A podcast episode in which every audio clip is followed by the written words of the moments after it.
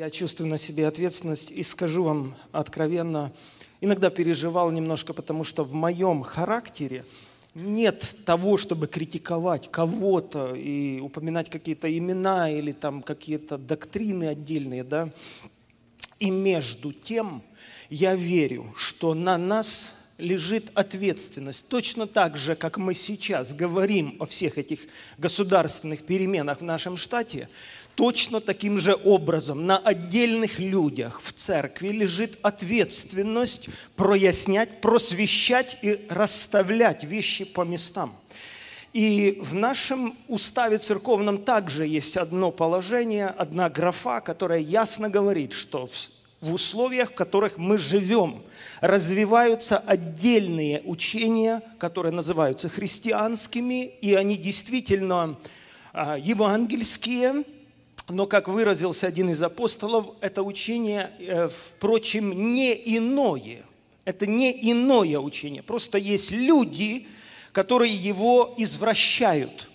Потому оно все основано на Евангелии, его можно называть Евангелием. Павел называет это иное благовестие. Впрочем, оно не иное, а люди есть некоторые, которые перекручивают библейские тексты потому что имею дерзновение сказать всем вам перед Господом, что Писания писали святые Божьи мужи, будучи движимы Духом Святым, и потому их разрешить, то есть развязать и объяснить, невозможно также без Духа Святого, потому что писались они словами, изученными от Духа Святого – и, конечно же, может быть, это выглядит или звучит высокомерно, что такой простой, обычный человек, как я, начинает ну, каким-то образом оспаривать некоторые моменты, особенно касательно кальвинистского вероучения, о чем мы сегодня поговорим. Между тем, я чувствую не просто желание об этом говорить, я чувствую долг об этом говорить, потому что это обретает достаточно массовый характер в кругах а, и нашей диаспоры в том числе. То есть что такое богословие? Это короткое вступление. Что такое богословие? Почему оно важно? Богословие – это определенная философия, можно так сказать, точка зрения, взгляд на духовные вопросы. Духовные вопросы, особенно в жизни верующих людей, занимают очень важное место, потому что это мнение или это истины, которые мы приписываем Богу. Следовательно, мы к ним и относимся как к Слову Божьему, а не человеческому. Следовательно, мы позволяем этому Слову формировать нас – we line up, мы выстраиваем наше мышление соответственно нашим убеждениям, convictions, тому, во что мы веруем. Это прямым образом формирует наш образ жизни, поведение, как мы относимся к людям, как мы относимся к греху, как мы относимся к жертве Иисуса Христа. Это полностью влияет на весь образ жизни человека. Потому богословие умолять нельзя. Это не просто книга, которую читать нам рекомендуется перед сном или в хорошем настроении. Христос сказал не просто читать, исследовать Писание, потому что вы думаете через них иметь жизнь вечную, а они свидетельствуют обо мне.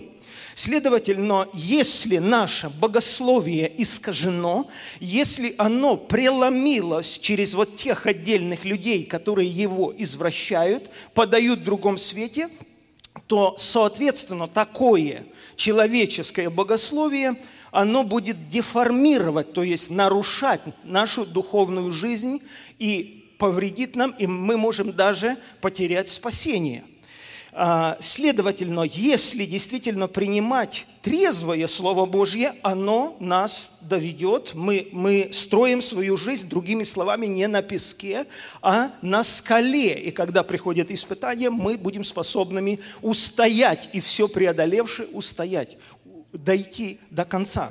Еще раз, э, мы своим мышлением, изучая отдельные вопросы Библии, сами формируем или не так, формулируем, то есть объясняем какие-то библейские истины, потом эти же истины, они влияют на нас и на наше поведение. Следовательно, я считаю большой, огромной ответственностью непредвзято подходить к Слову Божьему, исследовать его, изучать и особенно молитвенно изучать, чтобы Дух Святой преломлял эти истины для нас. Я сейчас нахожусь в позиции, когда я затрону некоторые моменты, которые очень распространяются в наших кругах. Чтобы больше понимать, о чем идет речь, я коснусь только одного из пяти моментов. Он будет первым. А, как понимал эти вопросы Жан Кальвин и почему они имеют такой э, сегодня а, побочный эффект на наше сознание и на наше богословие. Я прочитаю, чтобы мне не быть голословным, а, конкретно выдержки из этого исповедания веры – их пять пунктов, как я уже сказал. Вы послушайте, я попробую их прочитать медленно, чтобы вы имели полное, более-менее представление о том, что собой представляют эти пять положений кальвинизма, а потом мы просто обратимся к Слову Божьему. Итак, человек, первое, первый пункт называется «полная греховность человека». Человек, будучи для Бога духовно мертвым, по преступлениям и грехам – не способен ответить на Евангелие, хотя и способен принимать другие нравственные решения. Исповедание веры гласит, наши прародители стали мертвыми в грехе и совершенно оскверненными во всех способностях и частях души и тела, всецело склонными ко всякому злу – в результате грехопадения человек абсолютно утратил всякую способность воли какому-либо духовному благу, сопровождающему спасение, и стал совершенно нерасположенным к этому благу, и, будучи мертвым во грехе, человек не способен своей собственной силой обратиться в веру или подготовить себя к этому. Второе положение – безусловное избрание.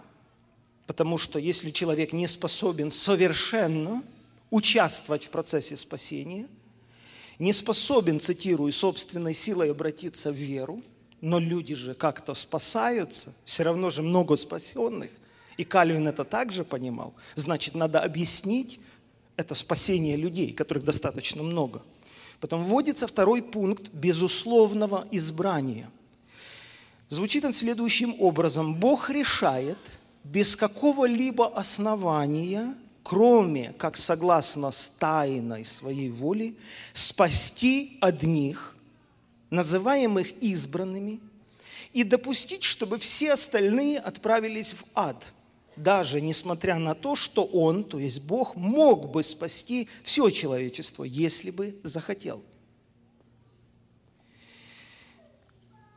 цитата гласит дословно так. Тот факт, что одни люди получают дар веры от Бога, то есть вера не рассматривается как инициатива человека или ответственность человека, а рассматривается исключительно как дар от Бога, а другие люди не получают этого дара веры – исходит из Божьего вечного постановления, согласно которому Бог милостиво смягчает сердца избранных, какими бы упрямыми они ни были, и склоняет их к вере, оставляя при этом неизбранных по своему справедливому осуждению в их греховности и упрямстве.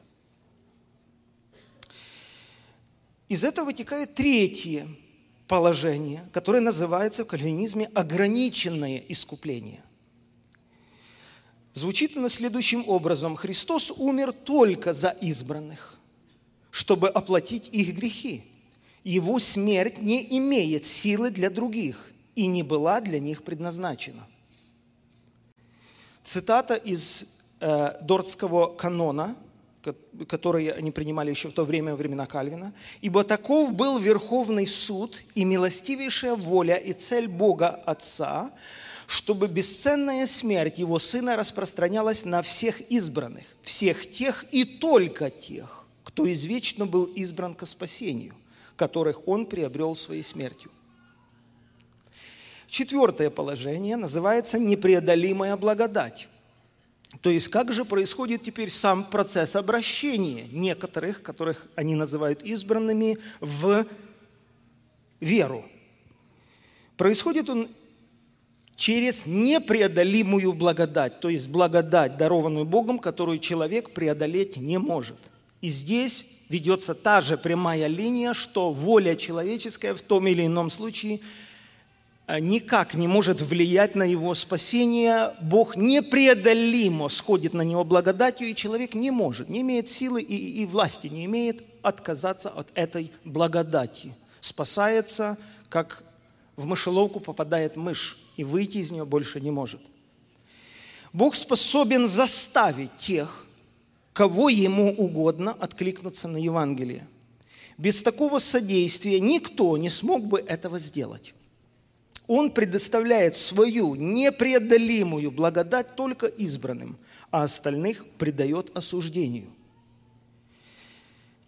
Бог благоволит в назначенное им и благоприятное время своим словом и духом действенно вызвать из состояния греха и смерти всех тех и только их одних, кого Он предопределил к жизни, действенно привлекая их к Иисусу Христу. И хотя они приходят совершенно свободно, это желание прийти они обрели через Его благодать. И последнее положение – называется неотступность святых. Предполагает оно, что спасшиеся через непреодолимую благодать люди уже никогда не могут потерять своего спасения. Бог не позволит никому из избранных отступить от жизни, подобающей спасению, который Он дал им своей верховной волей.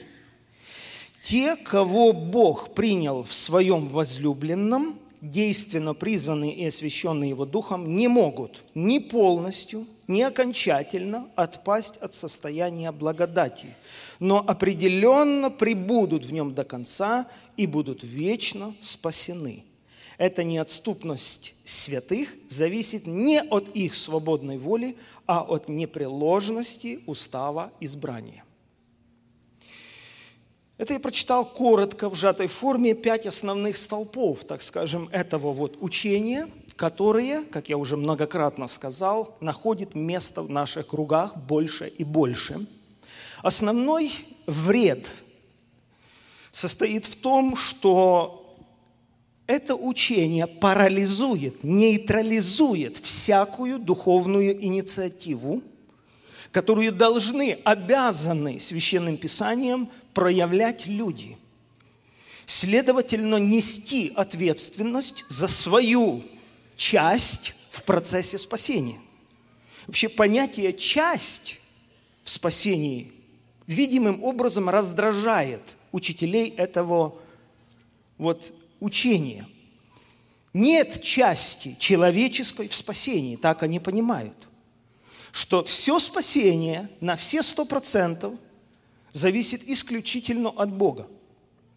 Потому у меня сегодня нет ни желания, ни времени освещать все пять этих положений, и я не чувствую себя даже достаточно компетентным во многих тонкостях этого учения, но я считаю, что с самого начала, как только был заложен первый камень, который состоит в том, что отдельным людям дается Богом вера, чтобы принять спасение, а другим людям, не избранным, она не дается.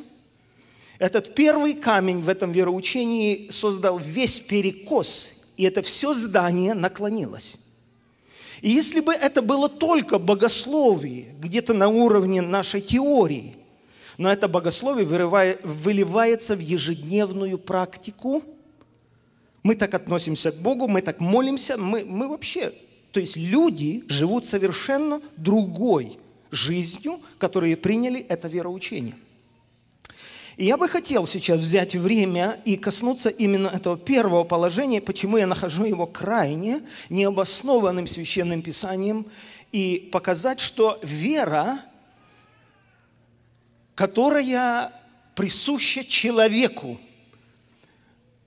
оставлено на ответственности человека, что это не просто дар, которым Бог дал отдельным людям, а другим не дал. Я хочу показать, что Библия конкретно в послании к римлянам, 10 главе, пожалуй, мы начнем из этого текста, послание к римлянам, 10 глава, хотя здесь много текстов, и я Буду стараться говорить медленно и в то же время быстро, цитировать некоторые моменты, но это очень важно. Десятая глава послания к римлянам гласит следующим образом. Девятый стих. «Если устами твоими будешь исповедовать Иисуса Господом и сердцем твоим веровать, что Бог воскресил его из мертвых, то спасешься. То есть это условие, которое адресовано тебе. Апостол Павел пишет на «ты». Потому что сердцем веруют к праведности, а устами исповедуют к спасению. Ибо Писание говорит, всякий верующий в Него не постыдится. Весь акцент делается на веру, и употребляется слово «всякий». Кто поверит? Здесь нет различия между иудеем и еленом, потому что один Господь у всех, богатый для всех, призывающих Его. Ибо всякий, второй раз он повторяет это слово, кто призовет имя Господня, спасется. Можете сказать аминь на это? Но как призывать того, в кого не уверовали? Справедливый вопрос. Как веровать в того, о ком не слышали? Это только Дух Святой мог задавать такие вопросы через апостола Павла. Другими словами, невозможно веровать в того, о ком не слышали. Как слышать без проповедующего – и как проповедовать, если не будут посланы? Именно по этой причине апостолы были посланы.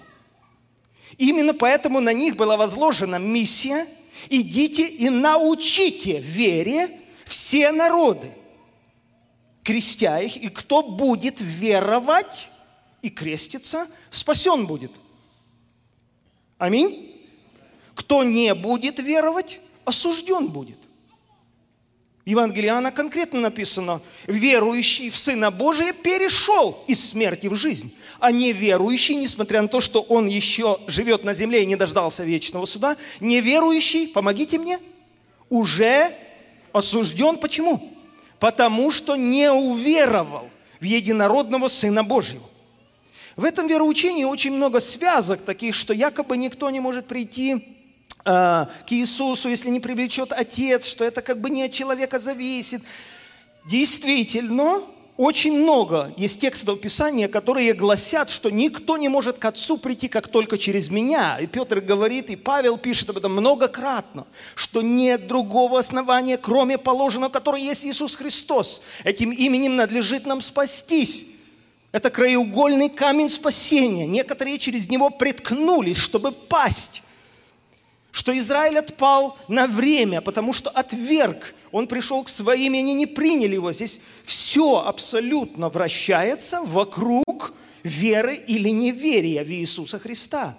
Вся Библия этим пропитана, а вера оставлена на ответственность человека – Потому и спасение, и осуждение человека является абсолютно легитимным, то есть законным и справедливым, потому что это человеческая реакция на благовестие, на то, как проповедуется Евангелие. Потом повторяю вопрос апостола Павла. Как веровать в того, о ком не слышали? Как слышать без проповедующего? И как проповедовать, если не будут посланы? Дальше – как написано, как прекрасны ноги благовествующих мир, благовествующих благое. Но не все послушались благовествования. Заметьте, не написано, что не все услышали, но написано, не все послушались. То есть не все повиновались благовестию. Ибо Исаия говорит, Господи, кто поверит слышанному от нас? Итак, вера от слышания – а слышание от Слова Божия. Но спрашиваю, разве они не слышали?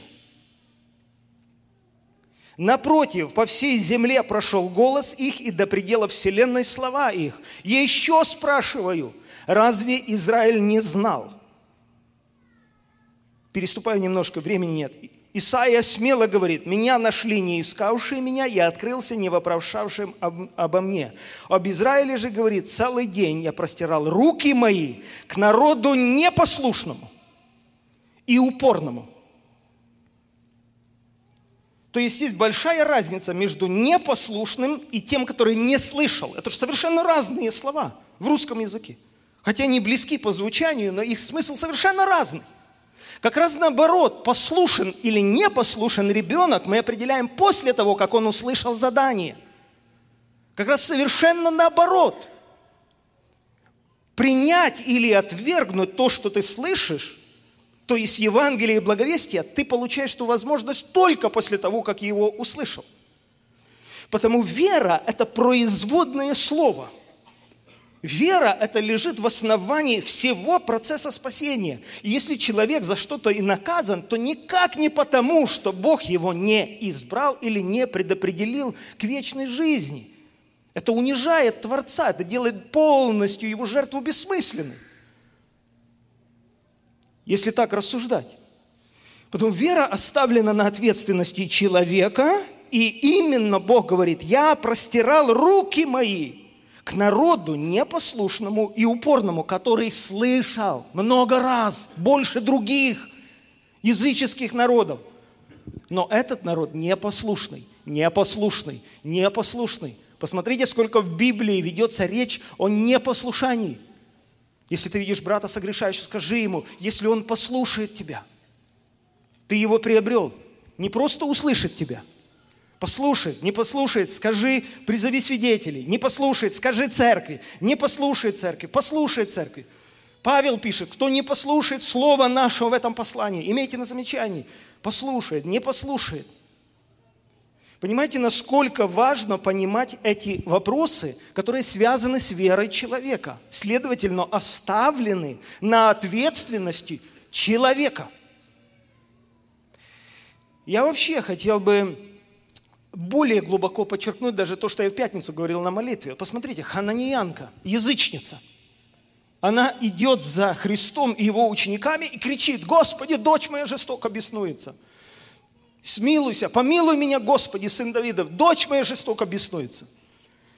Мы иногда думаем, что Бог реагирует на человеческую боль. Бога надо понять. И что еще очень важно в этом всем уразуметь, что Бог себя не скрывает, что Он себя открывает. Он открывается, чтобы люди понимали Его законы и жили в соответствии с этими законами. Поэтому он не, просто, он не реагирует просто на боль. Боли очень много. Нищих всегда имеете с собой. Боли очень много, друзья. Боли очень много. Эта женщина кричала, кричала, просила. Я представляю, она заламывает руки, она, она умоляет. У нее горе. Ее дочь жестоко беснуется. Надо понять как-то Христа, который полон сострадания, но он не реагирует на ее крик. Потом подключаются ученики, они начинают его просить, ходатайствовать. Господи, отпусти, она кричит за нами. Мы часто тоже пишем записки, просим церковь, мы просим 10 церквей, 100 церквей, по интернету рассылают. Такое чувство иногда, что если тысяча церквей помолится за меня, то Бог тогда услышит. И ученики просят его, а, а он говорит, я послан только к овцам дома Израилю. И потом эта женщина снова просит его, и он ей говорит, нехорошо взять хлеб у детей и бросить псам. И когда она говорит, да, так, да, пусть так – есть избранный Израиль, есть я, который не вхожу в число этих людей. Я пес, да, но я тоже питаюсь крохами со стола, которые падают со стола Господ. И здесь Христос останавливается. О, женщина, велика вера твоя. То есть его останавливает вера. Меня это давно изумляло в Писании, что Христос, будучи Богом, даже не на себя показывал – он не говорил, веришь ли, что я могу это сделать. Он всегда спрашиваешь, спрашивал, имеешь ли ты веру? Веришь ли ты хоть сколько-нибудь? То есть он весь акцент останавливал не на себе, не на своей способности, даже не на своем желании – Заметьте, не на своем желании спасать и исцелять людей, и не на своих возможностях спасать и исцелять людей. Он всегда останавливал внимание людей. Веришь ли этому хоть сколько-нибудь? Господи, помоги моему неверию. Он постоянно об этом говорил. Когда апостолы подняли хромого, уже Христа не был на земле, он уже вознесся. Смотрите, я хочу это показать. В Деянии апостолов, а, в Деянии апостолов это записано а, в третьей главе. Смотрите, когда хромой поднялся – люди сбежались к Петру и Анну и смотрели, что произошло чудо, да. Смотрите внимательно, как апостол Петр объясняет случившееся. 16 стих. «Ради веры во имя Его, имя Его, то есть Христа, укрепило этого, которого вы видите и знаете, и вера, которая от Него даровала Ему исцеление это пред всеми вами» Он два раза делает ударение на веру в Него. Как много вещей связано с верой, когда Христос не мог из-за неверия людей, не мог из-за неверия людей совершать определенные чудеса в своем Отечестве. Здесь же апостол Петр говорит, ради веры это произошло во имя Его, и вера, которая от Него даровала Ему исцеление, это пред всеми вами, и она укрепила Его. И он встал. Ведь речь идет не только первый раз, когда человек слышит Евангелие и обретает веру в своем сердце и принимает эту Евангелие, то есть повинуется Божьему голосу, Речь идет о всей последующей практике духовной жизни человека. Точно таким же образом происходит рост от веры в веру. Это не одноразовая практика, что человек один раз услышал Евангелие, в нем проснулась вера, что Иисус действительно Сын Божий, и Он исповедал устами своими и спасся. Это только начало. Это первый опыт человека, первый опыт веры, что он принял Слово Божье и спасся все последующие опыты, которые должен иметь человек верующий, происходят точно по той же модели. По какой модели? Слышит Слово, веление Божье и действует в вере, повинуясь голосу Святого Духа. Понимаете, Бог не делает так, что Он сам по себе рождает нас. Он так заложил в природу, что новая жизнь, новое начало является результатом зерна и грунта, двух компонентов. Я не могу родить ребенка без жены. Жена моя не может родить ребенка без мужа. Должно обязательно быть и мужское, и женское семя. Каким бы гениальным и великим не был Авраам, каким бы здоровым физически не был этот мужчина – он не может родить ребенка обетования без Сары. Он бы давно справился, может быть, со своей верой и со своим физическим здоровьем. И он пробовал это сделать, но Бог не признавал этих вещей. Потому Сара должна была верою, точно как и Авраам, получить силу к принятию семени и забеременеть от Авраама, и тогда рождается сын обетования. Точно таким же образом происходит в природе, в мире животных, в растительном мире, у людей.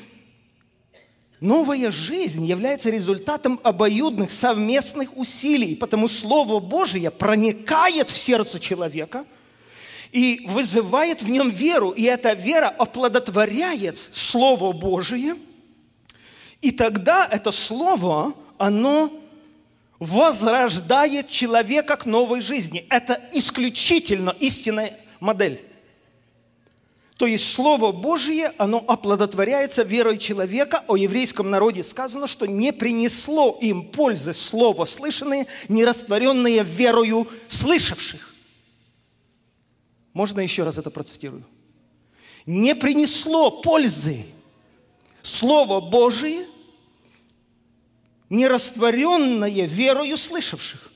Да, они слышали, но они не растворили его верою. Потому понятие перехода от веры в веру сопровождать должно нас всю жизнь. Вера способна расти. И об Аврааме мы читаем, что делами вера его достигла совершенства. Он переходил от одного духовного опыта, уровня познания Бога до другого. В этом смысл нашей христианской жизни. Если бы весь смысл нашей христианской жизни сводился только к вере в Иисуса Христа и спасению, этот вопрос давно закрыт. У многих из вас 10, 20, 50, 70 лет назад этот вопрос закрыт. Мы уверовали и спаслись. Неужели отсутствует смысл того, что мы, уже уверовавшие в Иисуса, остаемся на земле до сих пор столь долго? Разумеется, этот смысл присутствует. В чем же этот смысл? В прогрессии, в развитии, в смысле того, чтобы переходить от веры в веру и переходить точно таким же образом, как это делал Авраам. На каждом новом витке своей жизни он слышал голос Божий и приносил плод, плод духовный. Что такое плод духовный? Это все то, что Дух Святой зарождает в нас. Это, это, это голос Духа Святого и моя реакция на голос Божий. Почему Он просит? Когда вы услышите голос Духа Святого, не ожесточите сердец ваших, как в день искушения в пустыне – есть моменты, когда мы слышим голос Духа Святого. Там зарождается духовный плод. Вот смотрите, Павел говорит, в семени есть тело будущее. Пшеничное зернышко имеет тело будущее, пшеницу, пшеничный колос. Кукурузное зернышко имеет в себе тело будущее. Само зернышко маленькое, но в нем содержится тело будущее, то есть ствол кукурузный. Точно таким же образом и мы, мы приносим духовный плод не от того, что мы много что-то делаем. Есть понятие добродетели, оно присуще мирским людям. Духовный плод, духовный плод, который признается Богом, который напрямую прославляет Бога, это результат послушания в ответ на голос Святого Духа. Все. Это духовный плод. Потому человек способен расти духовно, начиная с духовного рождения, только в силу того, когда он принимает от Господа веления и повинуется этим велениям. Не так давно я вспоминал этот момент, где апостол Павел говорит, я по влечению Духа иду в Иерусалим. Заметьте, он шел в Иерусалим, потому что его влек Дух. Неужели влечение Духа – в жизни апостола Павла имело такую силу, так воздействовать на него, на его жизнь, на его планы, что он шел в Иерусалим только по одной причине. Не из чувства долга, не из чувства вины, не из чувства нужды. Его туда не звали. Не по пророчеству. Если внимательно читать, не по пророчеству он шел, наоборот – по всем местам были пророчества, что если ты туда пойдешь, там тебя ждут узы и скорби. Он не по пророчеству шел. Он шел по влечению. Зачем я об этом говорю? Я говорю, что это влечение и было голосом Божьим, и было миссией, которая была на него возложена. Это была воля Божья. Это было послание. Это состояние какое-то интересное в духе Павла, которое он определил русским словом «влечение», это было Слово. Слово, которое он принял как Божие. А для него Божье Слово было все. Он по-другому бы никогда не сказал, что я веру сохранил. И что я течение совершил. Это состояние влечения духовно было для него все. Он сказал, я жизнью не дорожу, чтобы только исполнить то веренное мне служение. Настолько он понимал, что Бога прославляет не наша самодеятельность, многодеятельность. Бога прославляет послушание. И вера в этом играет немаловажную роль. Потому, разумеется, я этим всем пытаюсь сказать, что все процессы, которые Бог осуществляет на земле, Он существует через нас, помещая свое слово в наше сердце и ожидая веры, в ответ на это слово со стороны человека. И тогда это слово может принести плод. Из него вырастет тело будущее. То есть Бог видит, что человек послушен, и Господь может на этого человека рассчитывать. Во всякой ситуации человек реагирует на голос Божий. Он понимает, он слышит, Он готов быть послушным, не только слушать, а быть послушным. И потому я вижу многократно, многократно, что именно Слово Божие было положено в основании, а дальше требовалась вера. Нет ничего удивительного, что спасение распределено. Есть человеческая часть ответственности, и есть Божья часть ответственности. Ангелы приходят в Содом к Лоту и приносят ему весь спасение. Самое основное послание приносят. Что город обречен, ты должен немедленно покинуть город. Дальше совершенно разная реакция на это слово. Зятьям показалось, что Лот шутит. Шутки. То есть неверие. Лот поверил в это, но он медлил возился, может быть, собирал какие-то вещи, что накопил, сколько можно унести с собой. Как Лот медлил, ангелы те из милости к нему Господне берут его за руку, выводят за город и говорят, спасайся. Ты спасайся. Ты сам спасайся на гору.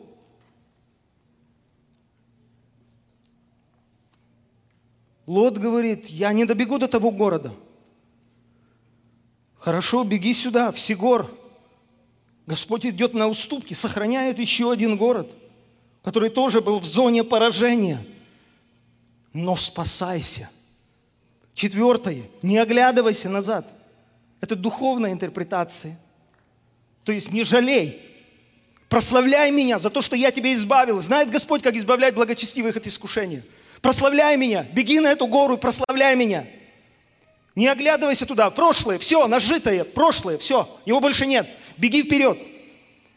Почему жена Лотова стала соляным столбом? Почему Христос сказал, вспоминайте жену Лотову? Неверие.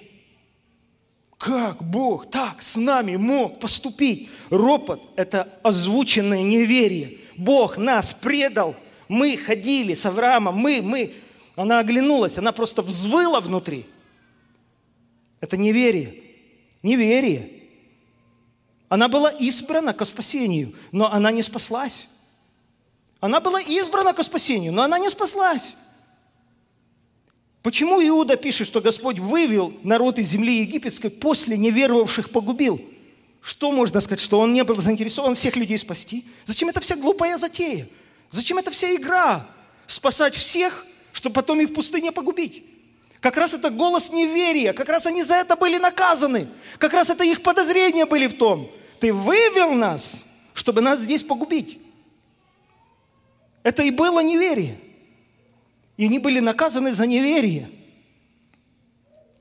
Вера всегда возлагалась ответственностью на человека. Посмотрите на Ноя. Верою Ной, получив откровение о том, что еще не было видимо, приготовил ковчег для спасения дома своего. Так кто спасал Ноя? И как получилось, что восемь душ спаслись от воды. Бог им строил ковчег? Нет. Ной, получив откровение о том, что еще не было видимо, построил ковчег для спасения своего дома и спасся. Потому на самом деле Писание возлагает ответственность за спасение на нас. Разрешите мне еще два маленьких текста, и мы, мы закончим. А, первое послание Петра, а, первая глава. Первое послание Петра, первая глава. А, с пятого стиха. «Силою Божию через веру, соблюдаемых ко спасению». У него сложные обороты речи, поэтому потерпите, и я знаю, что много нагрузки умственной. Но смотрите, что мы призваны к наследству нетленному, которое хранится на небесах для нас силою Божией через веру, соблюдаемых ко спасению, готовому открыться в последнее время. Об этом радуйтесь, поскорбевши теперь немного, если нужно, от различных искушений, дабы испытанная вера ваша – оказалось драгоценнее гибнущего, хотя и огнем испытываемое золото, к похвале и чести и славе в явлении Иисуса Христа, которого, не видевши, любите.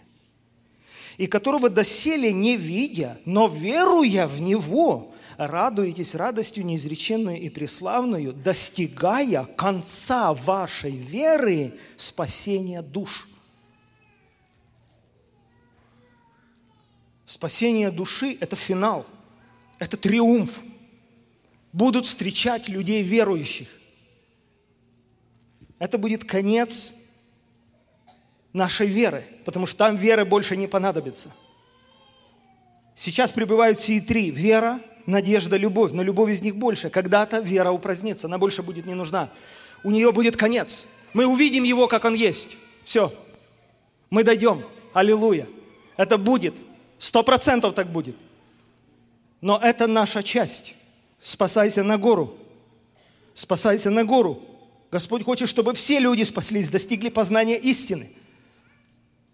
Кальвинисты утверждают, что Бог непредсказуем. Он абсолютно суверенен. Он может сделать, что хочешь, что хочет. И ты не можешь его проконтролировать, ты не можешь ему ничего сказать. Он абсолютно непредсказуем. Я говорю, как это может быть?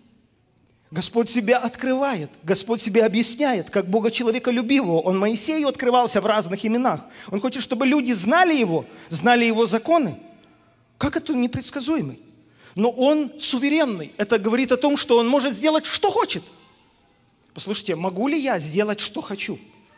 Потенциально да, могу. Например, могу ли я взять свою дочь Вику, заехать в центр Сан-Франциско и бросить ее там одну и больше не вернуться за ней? Потенциально да, могу. Но чтобы мне такое сделать, я должен измениться. Тот я, кто я есть в моей природе, в моей сути, в моем отношении к моей дочери, я этого сделать не могу чтобы Богу, давайте так поставим вопрос, может ли Бог сегодня к вечеру уничтожить этот мир, и от него следа не останется во Вселенной? И будет эта Вселенная продолжать вращаться веками и тысячелетиями без нас? Потенциально может. Но если учитывать, что Сын Божий и Голговский крест является осью этой земли и Божьей любовью к человечеству, не может. Не может. Чтобы Бог сделал такое зло, ему надо перестать быть Богом. Ему надо выйти за пределы своей сущности, за пределы своей личности. Ему надо стать злым. Чтобы ему стать злым, ему надо сделать зло. Но в Библии нигде не написано, что Бог познал зло. Нигде. В нем нет зла. Он не искушается злом. Он не делает зла. В его природе нет зла. Может ли он это сделать? Потенциально он все может. Но себя отречься не может – выйти за пределы своей любви не может. Он открылся и сказал, Бог так возлюбил мир, что отдал Сына Своего Единородного, дабы всякий, верующий в Него, не погиб.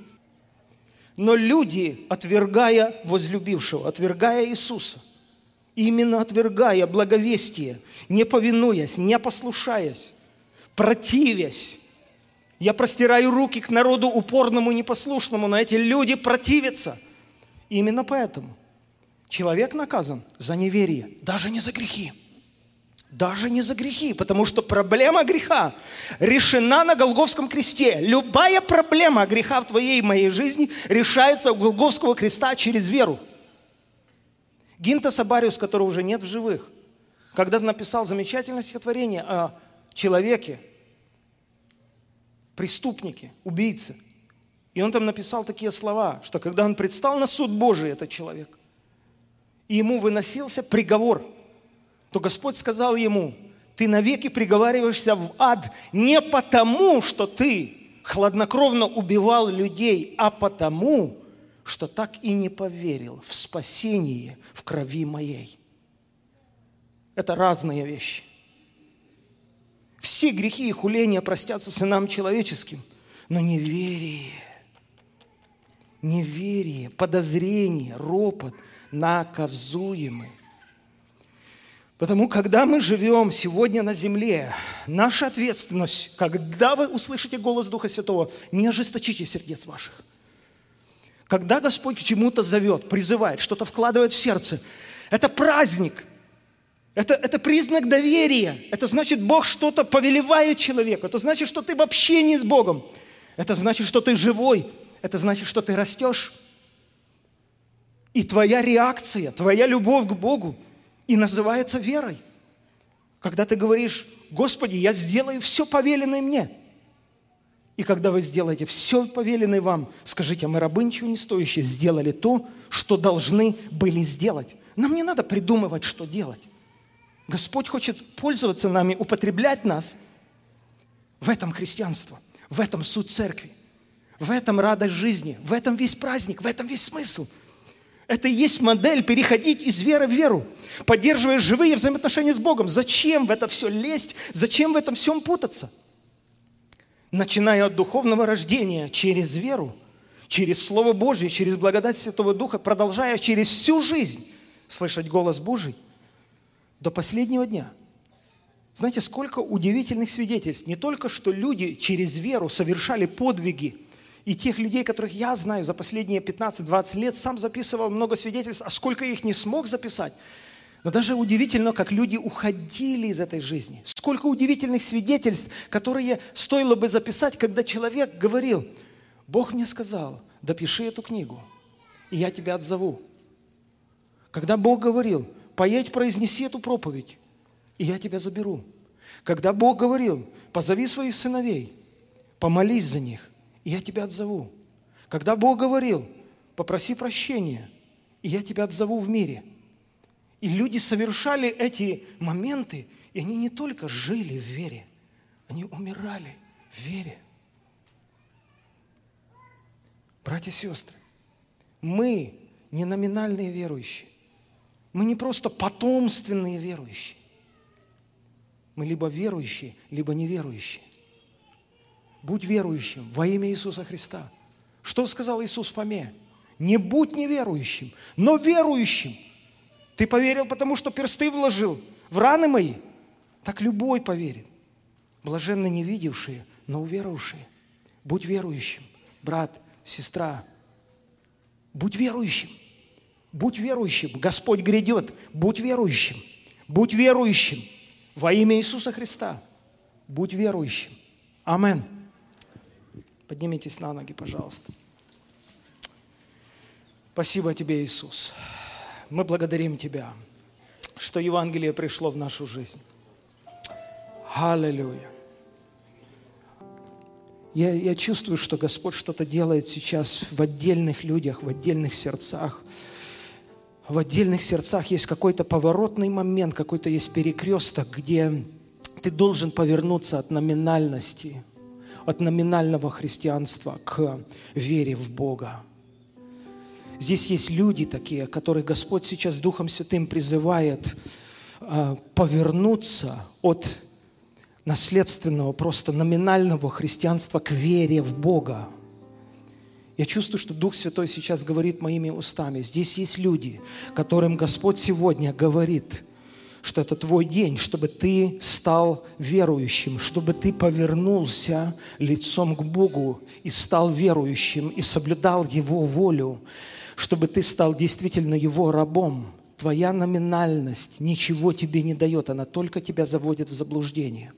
Я хочу помолиться за таких людей, которые хотят покаяться в своей номинальности, которые хотят сегодня уверовать в Иисуса Христа и которые хотят сегодняшнего дня конкретно верою своею повиноваться Ему. Господь, я молюсь сейчас, чтобы Ты произвел эту работу в тех сердцах, которым сейчас направлено это слово, которым оно адресовано – Благослови, Господь, чтобы сейчас что-то произошло в духе и, и в душе этих людей, в разуме, Господи, чтобы пришло просветление, что христианство сводится к слышанию Твоего голоса и к систематическому исполнению Твоей воли, к влечению Духа Святого и к верности, которая выражается в послушании – тебе на всяком месте, о чем бы ты ни попросил, к чему бы ты ни позвал, к чему бы ты ни побуждал Дух Святой. Господь, я молюсь о тех людях, которым адресовано это слово. Во имя Иисуса Христа, чтобы они сегодня повернулись к вере, чтобы они сегодня уверовали и были верующими, и были спасены, чтобы соблюдали Твою волю. Господь, благослови, чтобы эти люди – искали Твое лицо, слышали Твой голос и повиновались Тебе. Благодарю Тебя, Господь, за эту духовную работу, которую Ты сейчас производишь в наших сердцах. Благодарю Тебя, Господь, что Ты выводишь нас из определенного заблуждения. Благодарю Тебя, что Ты открываешь наши глаза на мир веры. Господь, мы признаем и исповедуем, что вера наша рождается от Твоего Слова, от слышания Духа Святого. Избави нас от ожесточенного сердца, потому что есть дни, когда Ты говоришь, один из таких дней сейчас, когда Ты говоришь нам, что Ты нас призываешь, призываешь, чтобы мы повернулись к Тебе. Во имя Иисуса Христа я передаю Слово Божие, что в этом зале есть люди, которым Господь сегодня Духом Святым призывает, будь верующим, перестань играть в церковь и в христианство. Повернись лицом, исполняй мою волю, будь послушным. Я простираю к Тебе мои руки. Будь верующим. Аллилуйя. Я чувствую, что Бог сейчас что-то делает в отдельных сердцах. Делает очень сильное. В каждом поколении есть свои проблемы. В нашем поколении проблема номинальности – это очень большая проблема. Многие люди не ходят верою, они не знают, что такое вера. Родившиеся в христианских домах, точно так, как наследие Авраама, погибло за неверие, хотя их отец Авраам был отцом веры. Они все погибли за неверие, не вошли из-за неверия. Это наша проблема сегодня. Господь, дай сегодня покаяние людям, которые номинально верующие. Просто озари разум, просто озари сердце, просто открой новую плоскость отношений во имя Иисуса Христа. Дух Святой, сделай сверхъестественную работу сейчас. Сними пелену с глаз, покажи, что моя христианская жизнь сводится к слышанию голоса Духа Святого и к послушанию Тебе. Благослови, чтобы мы это делали. Благослови, чтобы мы начали это практиковать прямо сегодня, прямо сейчас. О, аллилуйя! На прошлой неделе я получил письмо от одной сестры, которая вот рассказывает свой опыт – какой переворот в ее жизни. Если бы я мог, я бы зачитал это письмо. Верующая, в третьем или в четвертом поколении. Но, но я просто удивлялся, как она говорит, Бог мне открылся, я поняла, я начала слышать голос Божий, я начала понимать Его волю. Он обратился ко мне, какая это радость. Он меня о чем-то попросил, Он меня повел. Я чувствую, что Он меня повел. Понимаете, если нет водительства Духом Святым, мы стадо. Мы стадо. Почему написано, послушайте меня, почему написано, что овцы мои слышат голос мой, за чужим не идут, отличают голос пастыря чужого? Это не стадо. Каждая овца, Иисус знает ее по имени. Это индивидуальное, персональное знакомство и водительство. Задай себе вопрос, Водим ли ты Духом Святым, или ты просто часть большого стада, которые почему-то думают, что они дойдут?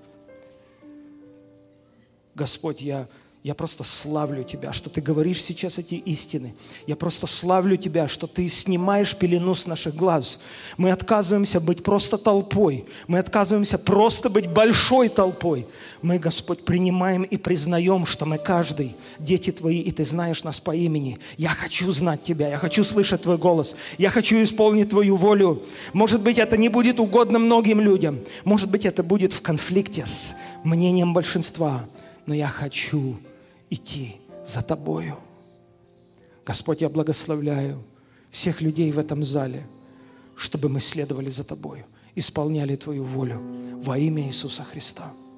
Благодать Господа нашего Иисуса Христа и любовь Бога Отца и общение Святого Духа со всеми нами. Аминь.